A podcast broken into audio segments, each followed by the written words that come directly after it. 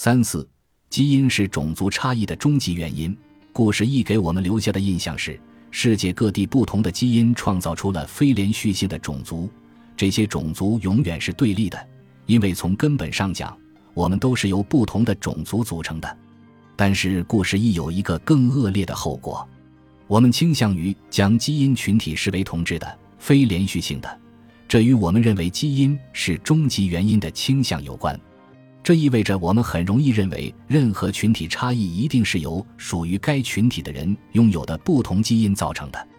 有很多关于这种偏见的意识。DNA 的共同发现者詹姆斯·沃森因为主张基因差异是造成文化差异的原因而多次陷入麻烦。例如，他认为肤色与性欲增强有关，这就是为什么你有拉丁情人，你从来没有听说过英国情人，只有英国病人。沃森最终被迫辞去了他在冷泉港实验室的重要职位，因为他认为非洲基因让非洲大陆的人不如其他大陆的人聪明。同样。耐克公司在发布 Nike Air Native 这款气垫鞋之后，也遭遇了强烈抵制。用耐克公司的话说，这款鞋是为了适应美国印第安人独特的脚型而设计的。这一营销活动会误导人们，让人们认为美国印第安人都拥有统一的脚型，与其他人群的不同。当我住在日本长崎县小滨町时，由于我是第一个住在这里的西方人，而吸引了很多人的注意。我遇到的许多人都试图用潜在的生物学来解释我文化特质，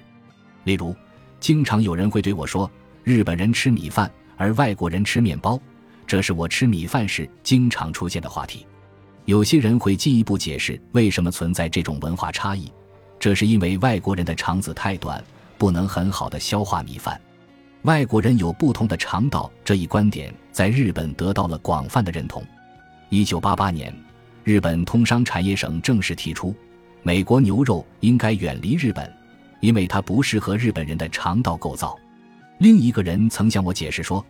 但珠玑在日本很流行，但在西方却不流行的主要原因在于外国人的拇指形状不好，不能很好的转动表盘。当人们与我交流时，我那怪异的生物构造似乎经常出现在人们的脑海中。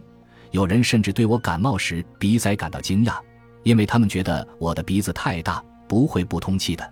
纽约时报》前科学记者尼古拉斯·韦德在2014年出版的一部颇具争议的书籍《天生的烦恼》中，将基因看作文化差异的终极原因，就是一个典型的例子。韦德试图证明种族是一种生物学现象，而世界各地的人们以不同的方式做事情，则是他们独特基因直接作用的结果。因此，韦德认为。中东地区依然动荡不安，是因为那里的人们拥有部落基因；中国人很少有创新，是因为他们携带着从众基因；工业革命始于英国，是因为英国人具有生产力基因；非洲存在经济问题，是因为非洲人的基因还没有进化到可以使他们生活在复杂的城市环境中。韦德至少得承认这些结论都是推测性的，这倒是理所应当的。因为他没有提供任何基因证据来支持这些推测性结论，遗传学家当然不同意他对遗传学研究的这种解释。一百四十多名遗传学家联名签署了一封谴责韦德对遗传学文献的评论的公开信，他们其中许多人的研究都被韦德引用来证明他的论点。我们需要借助基因来解释文化差异的观点尤其令人难以信服，因为已经有几个研究领域记录了文化、经济。地理和政治因素对人口差异造成的影响，或许我们可以推测出基于基因的各种有价值的社会特征可能在世界各地分布不均。这一点我们将在下一章中继续讨论。但是，用基因来解释群体差异的一个挑战是，这一切都取决于你向前追溯的那个时间点。正如乔纳森·海特和史蒂芬·平克指出的那样，在二十世纪三十年代。通过寻找德国人的好战基因以及阿什肯纳兹犹太人的和平基因来解释当时明显的人口差异，这似乎是显而易见的。但是，二十一世纪的政治事件会让我们在德国人和以色列人中寻找完全相反的基因。同样，对中国缺乏创新基因的推测可能与他们很少获得诺贝尔奖的事实相一致。但是在十五世纪。中国人在科学进步方面远远领先于西方。但是，考虑到我们的本质主义倾向，对许多人来说，对群体差异唯一令人满意的解释就是：假设有一种想象的本质导致了这些群体差异。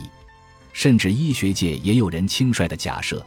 基因差异导致了不同种族之间的健康差异。比如，